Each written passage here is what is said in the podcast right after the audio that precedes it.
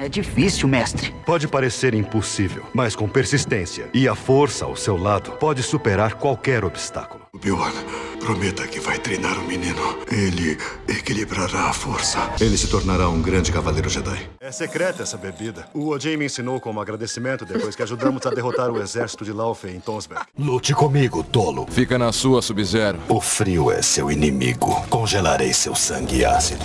Peter Parker, me diga, como é que você está? Senhor Osborn? Ora, vamos. Há quanto tempo eu te conheço? É Norman. Começando mais um episódio desse podcast maravilhoso, o Dubla Verso. E hoje eu tenho um super convidado, um cara que eu admiro demais o trabalho. Ele é ator, ele é cantor, ele é músico, ele é versionista também. E pô, a gente vai discutir sobre tudo isso aqui nesse episódio super especial. E estou falando de nada mais, nada menos de que Charles Dalla. Olá, e aí, tudo jóia? E aí, Charles, tranquilo? Como é que você tá? Tranquilíssimo, tudo muito bem com você por aí. Tudo certo eu também. Queria estar te agradecendo agora publicamente, né, pros nossos ouvintes aqui também, de você ter aceitado esse convite, de você ter separado um tempo aí da sua semana tão corrida pra estar conversando aqui com o admirador do seu trabalho. Pô, eu que agradeço, muito obrigado pelo convite, muito bacana e tô super feliz de estar aqui, com certeza. Que é isso, eu que agradeço e vamos que vamos então. Eu gosto ah, de sempre começar pelo começo.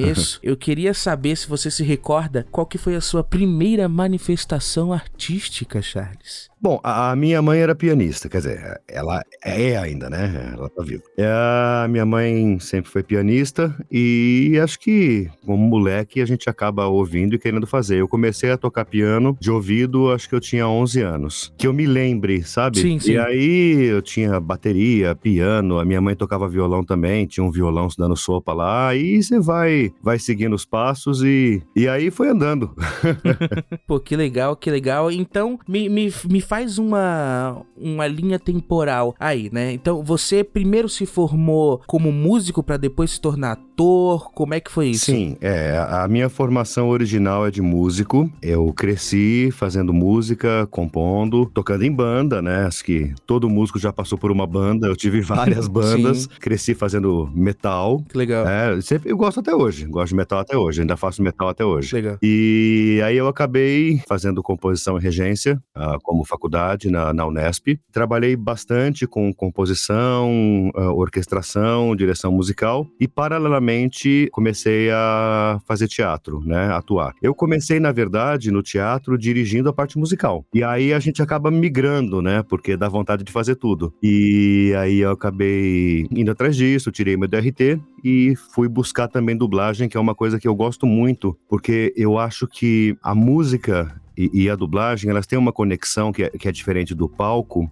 É, que no palco você tem a plateia ali, né? Você tem a reação das pessoas, você tem uma linha de tempo meio cronológica que as coisas vão acontecendo. E na dublagem é mais fragmentado. Você acaba gravando sozinho no estúdio. É, Então, assim, sonoramente eu sempre gostei desse universo, porque dependia apenas da minha atuação. Eu não tinha, ah, não tinha o recurso do, do, do corpo, do físico, da, da postura, da encenação. É assim, ou você passa com a voz o, o, a- o sentimento daquela personagem, ou não funciona. E isso, pra mim, sempre tem a ver, a ver com, com a parte de música e de canto. Então, acho que na minha cabeça maluca, essas coisas começaram a andar juntas. E aí eu, eu fui buscar dublagem e aí começou a, começou a andar e, e aí é uma longa história. Pô, que legal essa tua visão, assim. Eu sempre imagino que as pessoas que vêm do teatro, né, que fazem teatro, assim, é aquela coisa mais. Eu não sei se é o termo certo de usar, mas é aquela coisa mais exagerada, mais expansiva pra. Aliás, todas as pessoas dentro do teatro têm que ver. Eu não acho que, que seja exagerado ou expansivo. Acho que são, são propostas diferentes para linguagens diferentes, né? No teatro, acho que isso quer dizer que muitas vezes a, a coisa é feita um pouco maior. Isso, Porque, exato. é, é. isso não é porque a pessoa só sabe fazer daquele jeito. Não, é porque é. aquela, aquela, aquela direção, aquele espaço, muitas vezes pode pedir isso. E na dublagem, a gente acaba trazendo para um universo mu- muito mais intimista, Sim. né? É, eu acho que são linguagens ah, uh, diferentes para propostas diferentes e, e, requerimentos diferentes da, da, da, cena, né? Mas eu entendo o que você está dizendo. Há, há, uma ideia de que no teatro acaba sendo maior. E acaba, porque tem ali, uh, sei lá, 150 mil pessoas na sua frente e você tem que chegar nas pessoas. Sim, exato. É diferente de contar um segredinho no, na dublagem no ouvido da outra pessoa, né? Sim. Então são universos completamente diferentes. E os dois são muito legais. Pô, muito, muito bacana esse, esse lance, né? Só passar tudo ali pela voz e tá buscando isso. Então,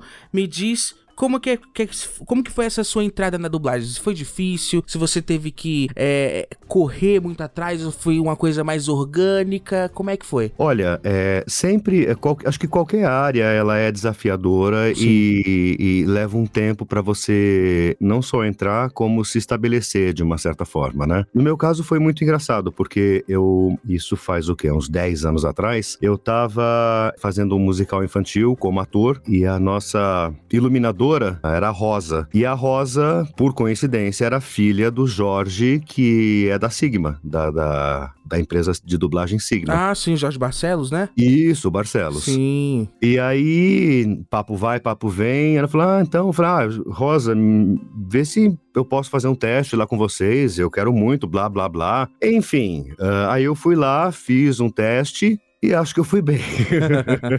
e aí eu comecei, na verdade, trabalhando lá na Sigma. E aí eles começaram a me chamar para umas pontinhas, umas coisas pequenas, e aos poucos você vai pegando prática, você vai pegando a cancha do, do, do métier, da, do, do, jeito que funciona a dublagem. E aí eu não quis sair mais. Pô, e nessa época já tinha parado esse lance de assistir um, um ator dublando? Ou tu chegou a pegar um pouquinho disso? Tipo estágio, né? A pessoa, a galera chama de estágio. Não, eu sim, eu fui algumas vezes para assistir, inclusive porque assim, eu queria muito dublar, eu tinha muita pouca experiência e muita vontade. Então, você não chega sabendo, né? Você Lógico. tem que aprender. E eles abriram a porta para eu poder ir assistir, aí eu pegar uns papéis pequenos e eu descobri que eu tinha facilidade para fazer isso. Uhum. Realmente assim, foi uma área em que eu me senti em casa. Então, acabou acabou andando muito bem pro meu lado nesse, nesse quesito.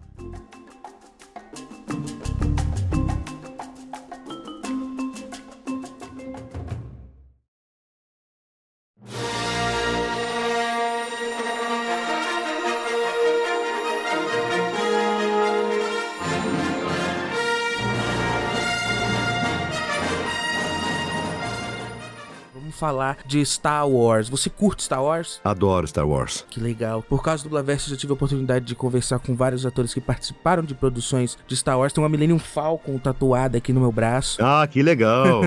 Eu gosto demais, demais. Você tem dois personagens assim muito bacanas. Um que ah, originalmente né, te, teve a sua voz como primeira voz, né? E outro que você já é a terceira voz. Então, primeiro estou falando do Jaro Tapal no game Star Wars Jedi Fallen Order. Padawan, está acontecendo algo terrível. Os clones nos traíram. Temos que sair desta nave. Treinamos para isso. Você se lembra? Sim, mestre. Estão vindo. Vou fechar as portas, mas se cruzarem o seu caminho, você não pode hesitar. Vá. E que a força esteja com você. Suragara.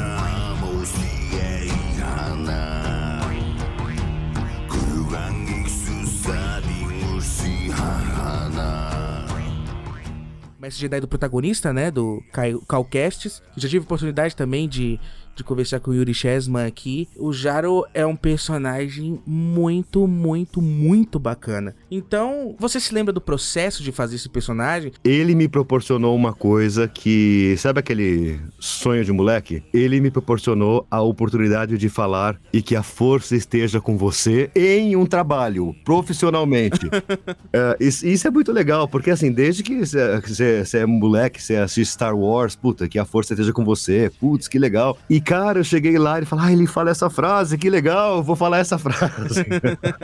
Foi muito bacana. Foi que legal. E você né, viu o trabalho feito já com a imagem? com? Eu vi, vi o trabalho feito, uh, achei que ficou bem legal. Esse game especificamente foi um game que eles tiveram muito cuidado. Acho que o pessoal muitas vezes não tem ideia de como é dublado um game, né? A gente não tem imagem, não tem nada, é tudo uma coisa fora de ordem, é um caos para você conseguir interpretar e saber o que tá acontecendo naquela cena. Nesse especificamente, foi um processo bem maluco, porque eles mandaram. Sabe quando filma a pessoa com aquelas coisas de captação Captura de na cara? movimento, né? Isso, captura de movimento. Então nós dublamos em cima. Algumas cenas, não todas, né? Sim, sim. algumas cenas em cima do ator original que tava com toda a cara coberta daquelas coisas pra sincronizar com a animação que ia ser feita depois. Isso foi muito bacana, foi uma experiência bem bem singular assim. É difícil esse tipo de coisa acontecer. Eu lancei recentemente um programa com o André Mello, diretor lá da, da Maxim, né? Que é Keywords, Keywords, e a gente conversou sobre localização de games e várias informações que eu não tinha a mínima noção de como acontecia. E, e foi bem bacana. Então vamos dar uma, né, dar uma volta aqui na fita. Jaro Tapau, um personagem que eu gostei demais, porque, primeiro, ele passa toda aquela imagem de um mestre sábio. Ele passa. Eu achei também muito legal, gosto quando va- variam ah, raças de, de alienígenas dentro da, da, da Ordem Jedi. Então, ele é um, se eu não me engano, ele é um Lesat. Que tinha aparecido essa raça no. Que na realidade a raça Lesat é a raça original que deveria ser o Chewbacca. Tem artes conceituais dele, do Chewbacca com essa raça. O Mauro Castro fez o, acho que o primeiro Lestat da, que apareceu em live action no Star Wars Rebels. E aí veio essa surpresa do Jaro Tapal. Toda aquela, e aquela loucura bem na- no período da Ordem 66, né? Que foi a morte de todos os Jedi. Então é um personagem assim que ele persegue do- no- nas, nos sonhos ali do, do, do protagonista, né? Como uma, um, um desafio, né? Um- a ser passado. E, pô, sensacional esse, esse, esse personagem. Eu acho que ficou muito, muito bem encaixado na tua voz. A interpretação Ah, também tá obrigado, impecável. Tá impecável. E agora a gente tem o Qui-Gon Jinn. Mestre Qui-Gon, É? Você levou bastante tempo. eu começava a achar que você nunca viria. Eu sempre estive aqui, Obi-Wan. Você só não estava pronto para ver. Vamos, temos um longo caminho.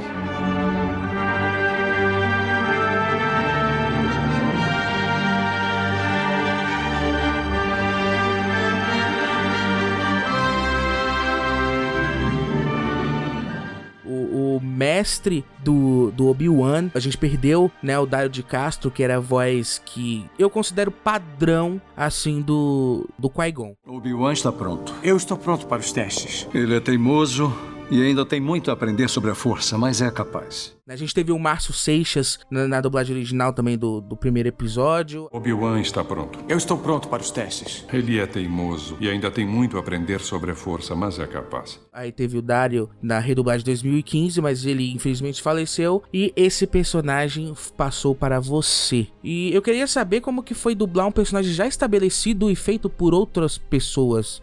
Sim, isso é uma coisa muito delicada, né? Porque, assim, é, ah, primeiro que eu acho que é fundamental haver um respeito aos colegas, ah, e muitos, muitas pessoas não têm isso, e eu acho que respeito é uma, uma via de mão dupla, né? Então, assim, quando me chamaram para fazer o teste, teve teste para essa substituição, é, dada a, dada as circunstâncias, né? Então, assim, teria que substituir, tem que ser alguém. Então, aí, pô, que que bacana que me chamaram para testar, que bacana que pensaram em mim. E aí, enfim, tinha algumas cenas, eu dublei algumas cenas, e aí me escolheram, não sei como. Pô, eu fiquei muito, muito feliz que esse personagem caiu no teu colo, porque, ah, eu também. como eu já conhecia seu trabalho, eu falei, vai ficar bom. É, eu não gravei muita coisa dele ainda, né? Eu fiz pouca coisa. Então, o que eu gostei é, da série do, do Obi-Wan é que antes de começar o primeiro episódio tinha tipo um, uma recapitulação, né? E aí eles já dublaram, você já dublou a recapitulação, né? As cenas do primeiro episódio, porque eu, eu, eu entendi, né, Pra não causar um estranhamento quando ele aparecesse de fato na série. Muito bacana, já foi confirmado também que vai ter uma série animada chamada Tales of the Jedi, que vão ser.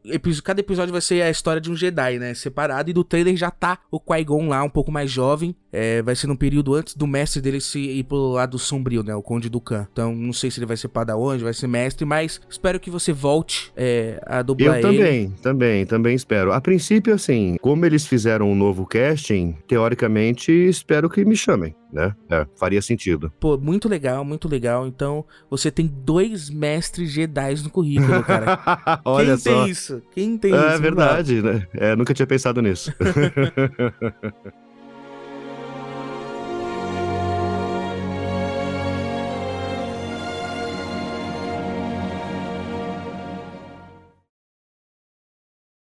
Faltava tão pouco. Mas vou continuar tentando.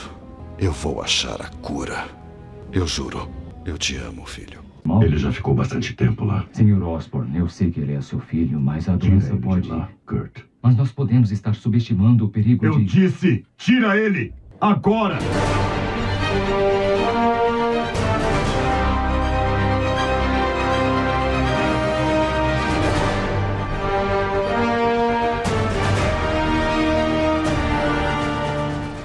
Seguinte, já passando pra outros personagens aqui, eu gosto muito, ultimamente tô jogando bastante coisa. Você se recorda quando você fez o Norman Osborn no game do Homem-Aranha? Sim, me recordo. Essa foi uma outra substituição, na verdade, né? Ah, o Norman fo- foi uma substituição, tinha um colega que não queria mais fazer, me chamaram, falei, mas peraí, por que que aconteceu tal? Aí eu liguei pro, pro meu colega, falei, ah, o que tá acontecendo? Estão me chamando. Não, realmente, eu não quero mais fazer, fique à vontade. Aí eu fui lá e fiz. Pô, que legal que tu teve esse. Ah, eu acho que, cara, é aquilo que a gente falou agora há pouco, entendeu? Um pouco de decência não faz mal a ninguém. Lógico. Você lembra como que foi o processo também? Porque, tipo assim, o Norman, ele é um personagem também muito clássico, né? Nos games ainda, não sei se ele vai se transformar no, no Duende Verde, mas pelo menos já tá pra sair ano que vem o próximo game do Homem-Aranha. Tem uma trama ali com o Harry, que é o filho dele. É, esse, esse não teve, o que eu me lembro, não teve nada muito específico. Foi tipo, chegar, grava aí, uma atrás da outra, blá blá blá blá blá blá blá, blá acabou, obrigado. Não teve muita, muitas, muitas ah, peculiaridades, assim. Foi bem direto e reto, que eu me lembre, pelo menos. Teve também o Duas Caras no Batman Arkham Knight. Fim da linha, Dent. Nunca pense que saí do jogo. Ainda tentando preservar a balança da justiça, hã, Batman?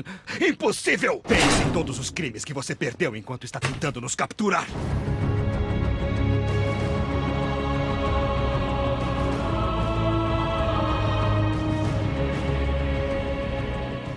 Esse é divertido, né? É, é bom personagem, personagem bipolar é legal, você tem que brincar um pouquinho com a voz. Muito bom, muito bom, muito bom. Esse já é vilão, vilão mesmo, sem politicagem, sem. E mas eu acho que o, o grande destaque assim da localização que você fez, com certeza, eu acho que é o Sub-Zero, Mortal Kombat 10 e 11 e Injustice também, né, que teve DLC e tal. Eu sou o Sub-Zero, grão-mestre dos Lin Kuei. Nosso combate se renova, Scorpion. Você voltou a ser um corrompido. Venha se juntar aos Lin Kuei. Eu não consigo evitar minha fúria. Mandarei você pro círculo gelado do inferno. Prepare-se para congelar sua alma.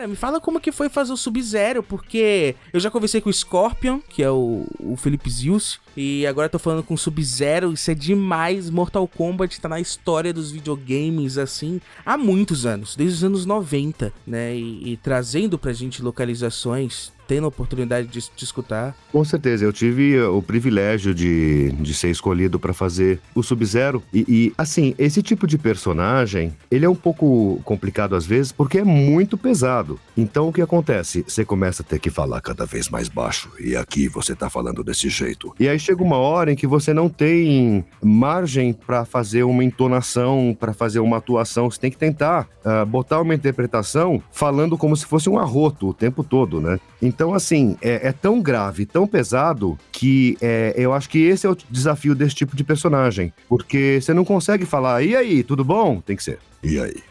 Tudo bom. Sabe, é, é tudo lá embaixo. Uhum. E vai cansando, né? A minha voz é pesada, mas não tanto. mas é uma delícia de fazer. Justamente porque volta naquela história que a gente conversou do começo, de você ter que tentar interpretar só com o som. Sim. Porque eu tô numa região tão grave que eu não tenho muita margem de manobra, eu não tenho mais nenhum artifício pra interpretar que não seja o som. Então, cara, se vira aí, faz isso funcionar. E isso é um desafio que eu pessoalmente gosto. Pô, que legal, que legal. Cai nesse lance né, de você gostar de fazer vilão tal. E Sub-Zero, cara, é tipo assim, quase uma coisa atemporal, né? Todo mundo Sim, conhece, sim. todo mundo sabe quem é, tem referências e difícil achar uma pessoa que não conheça. Verdade. Pô, você fez também um, excel- um excelente trabalho com essas ah, limitações que a localização traz, limitações até que o próprio personagem traz, né? Mas parabéns, parabéns. Ah, mas isso é legal, cara, porque tem que ter desafio, senão, tipo, tudo é fácil, aí não tem graça. Não tem graça, né?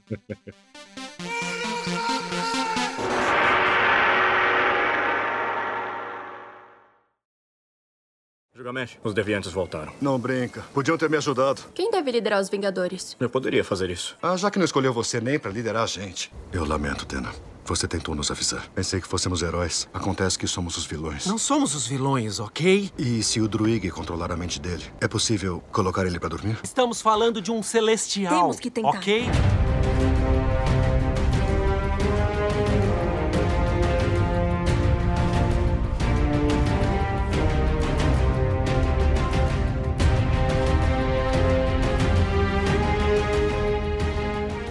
A gente tem que falar do Gilgamesh, do Eternos. Conversei aqui com a Bruna Mata, já conversei aqui com o Michel de Fiore, né, que também participou aí da, da dublagem dessa equipe. E como é que foi pra você, cara, fazer o Gilgamesh? Olha, o Gilgamesh pra mim foi uma surpresa, porque quando me chamaram pra fazer o teste, o Gilgamesh tem uma característica diferente da maior, da maior parte dos testes que eu faço. Ele não queria matar todo mundo. Então, era um personagem que falava com a minha voz. Então, assim, foi um teste que eu fiz falando como eu tô falando com você, com a minha voz normal. Eu falei, eu me lembro que eu fiz o teste, eu falei, nossa, que engraçado. Acho que é o primeiro teste que eu faço na minha vida que eu faço o teste com a minha voz, sem ser um uma coisa, mas sabe, é, meio pré-estabelecida. Sim. E eu fiquei muito contente de pegar o personagem, principalmente por esse motivo, porque era eu falando, não era uma caricatura, sabe, digamos assim. Então foi muito legal, fiquei muito contente. E eu fui me ver dublado no cinema, legal pra caramba. Pô, e essa sensação, qual é, que é a sensação de ver você lá na tela Ah, grande? é o máximo, cara. É muito legal, porque você olha e você fica se analisando, né? Você fala, hum, isso ficou bom, hum, podia fazer melhor. Aí, fora essa noia, é o máximo. Pô, que legal, que legal. Eu tenho muita, muita expectativa, né? Que esse ator volte. Pelo menos, né? No filme foi estabelecido que eles são tipo uns robôs orgânicos, né? Eles sempre estão se renovando, sempre é a mesma. Mostrou lá a linha de montagem no filme, todo mundo é igual. Então, não sei se, se tem essa possibilidade. Mas normalmente, quando você, entre muitas aspas, assina contrato com a Marvel. Né, é uma garantia de, de volta por muitos anos, né? Tem várias tomara, né? produções aí que, que, podem, que podem se abrir. Ficou muito, muito, muito bacana a tua voz naquele ator. Pô, valeu, valeu mesmo. Vamos, vamos torcer pra que volte. Sim.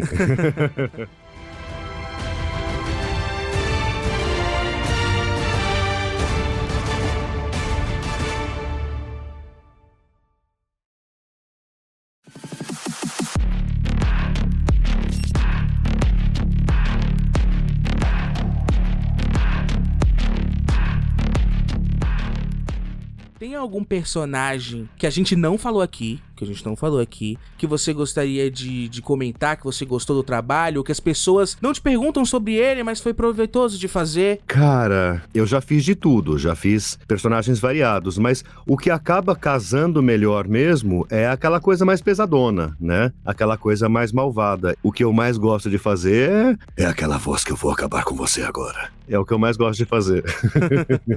Outro personagem que eu fiz que é bem parecido com essa pegada é, é o, é o Omen, do, do Valorant. Sou o princípio, sou o fim. Acharam que escapariam do meu pesadelo? Meu fardo nunca termina. Fui obliterado e sobrevivi. Vou sobreviver de novo. É, a- é a mesma linha, né? Tipo, ela é gravão, pesadão, uma coisa meio reta, assim, né? Mas é aquilo, né? Gente, eu acabo gostando de fazer mais esses que vão falando aqui. Eu faço muito monstro, né? Muita voz de ogro. E, e dificilmente esse tipo de personagem tem algum protagonismo, digamos assim, né? Acaba sendo aquele monte de personagem ah, sujo, com voz suja, que eu faço bastante também. Mas é isso, aí a gente acaba não falando deles porque eu nem lembro o nome deles, mas. Mas são aquelas pessoas que falam assim, sabe? Você sai rouco do estúdio. Você falou do Homem também, que faz parte do Valorant, que é um jogo aí gigantesco. Se eu não me engano, você dirigiu localização de games também, né? Eu dirigi game por 10 anos. Poxa, que, quais são os títulos, assim? Fala alguns. Cara, eu já dirigi muita coisa. Eu dirigi Harry Potter, eu dirigi Star Wars, Star Wars Lego. Legal. Eu dirigi ah, Vingadores, dirigi Naruto, Shippuden Ninja Storm, Ninja Storm 4. Eu dirigi Forza Horizon. Ai, cara, eu dirigi tanta coisa. Fiquei 10 anos dirigindo game. Você fez os FIFAs também, né? Eu dirijo FIFA até hoje, na verdade. O FIFA é o único game que eu continuo dirigindo. Eu parei de dirigir game, parei de dirigir game faz uns três anos, por opção mesmo, porque eu sempre. Sempre não, porque eu decidi focar na parte de direção musical. E então eu acabei parando de, de dirigir os games. Eu dirigi muita coisa, cara, de game. Nossa, imagino, imagino.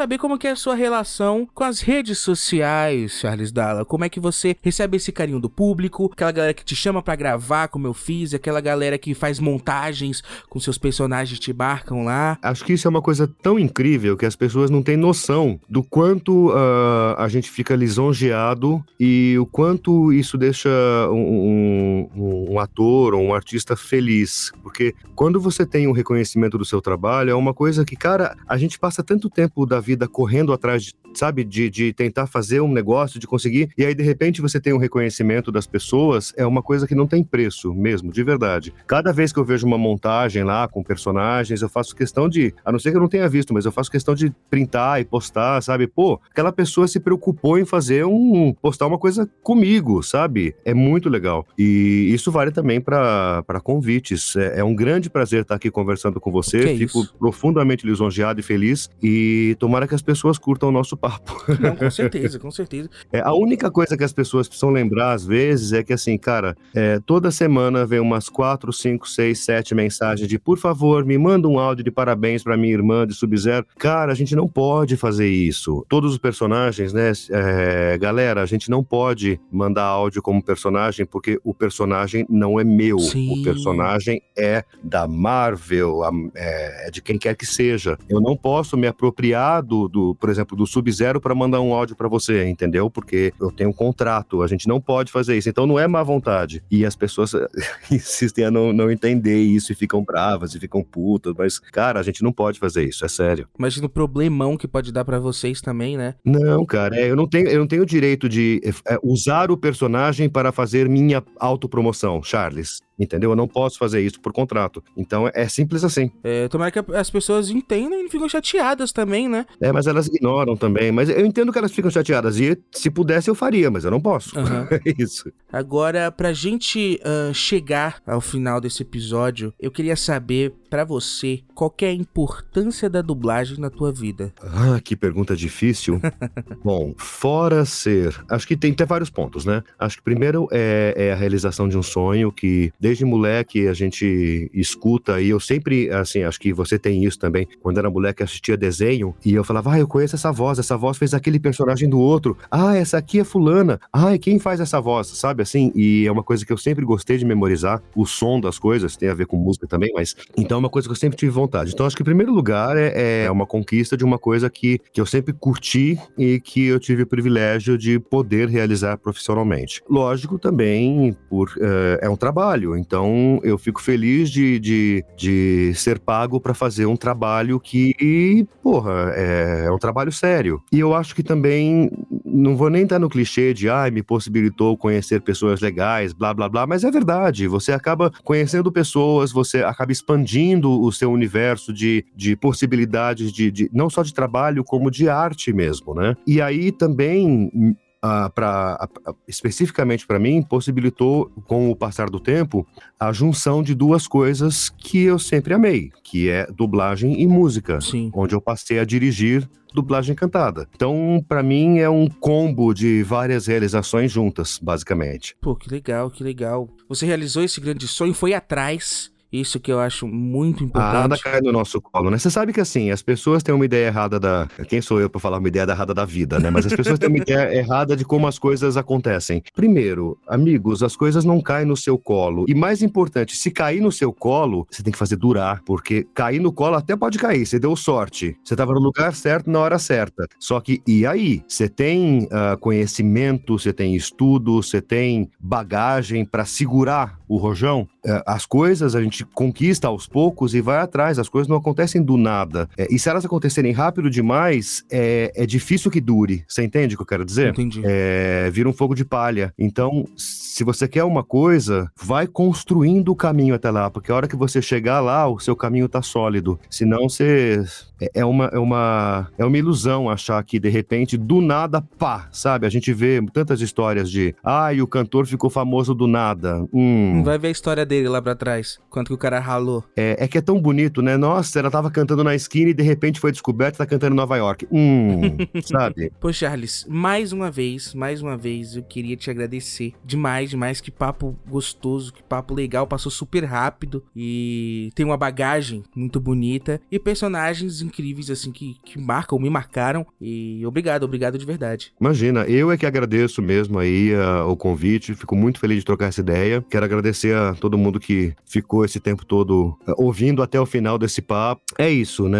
É... Valeu mesmo, acho que a gente não faz nada sozinho. Se a gente não tiver um feedback, uh, a gente acaba não tendo uma, uma continuidade, né? Então isso faz toda a diferença. E você quer deixar suas redes sociais aqui pra galera tá seguindo, te acompanhando? Ah, galera, é bom, Charles Dalla no Facebook, Instagram, tem o meu canal do YouTube com alguns trabalhos, somente de, de dublagem de música, de direção de dublagem, e é no YouTube que é também inesperadamente Charles Dalla.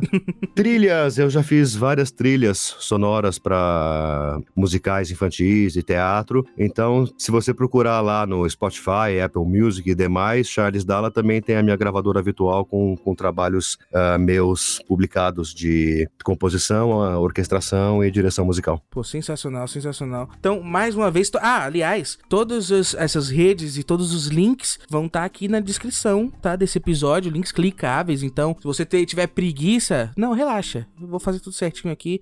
Só ir lá, arrasta para baixo, clica lá e você vai ver trabalhos incríveis desse convidado incrível.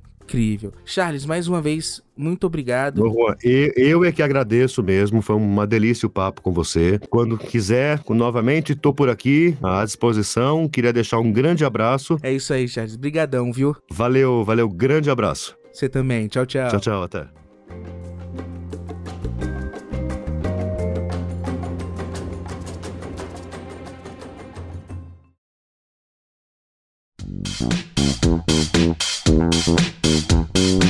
Obrigado mais uma vez a quem escutou esse episódio que foi sensacional. Mais uma vez, não se esqueça de seguir a gente nas redes sociais e também não se esqueça que temos diversas plataformas aí onde o Dublaverso está agregado. Então você pode escutar qualquer episódio em qualquer agregador aí que a gente tá lá presente. Então, mais uma vez, obrigado e até o próximo episódio. Thank.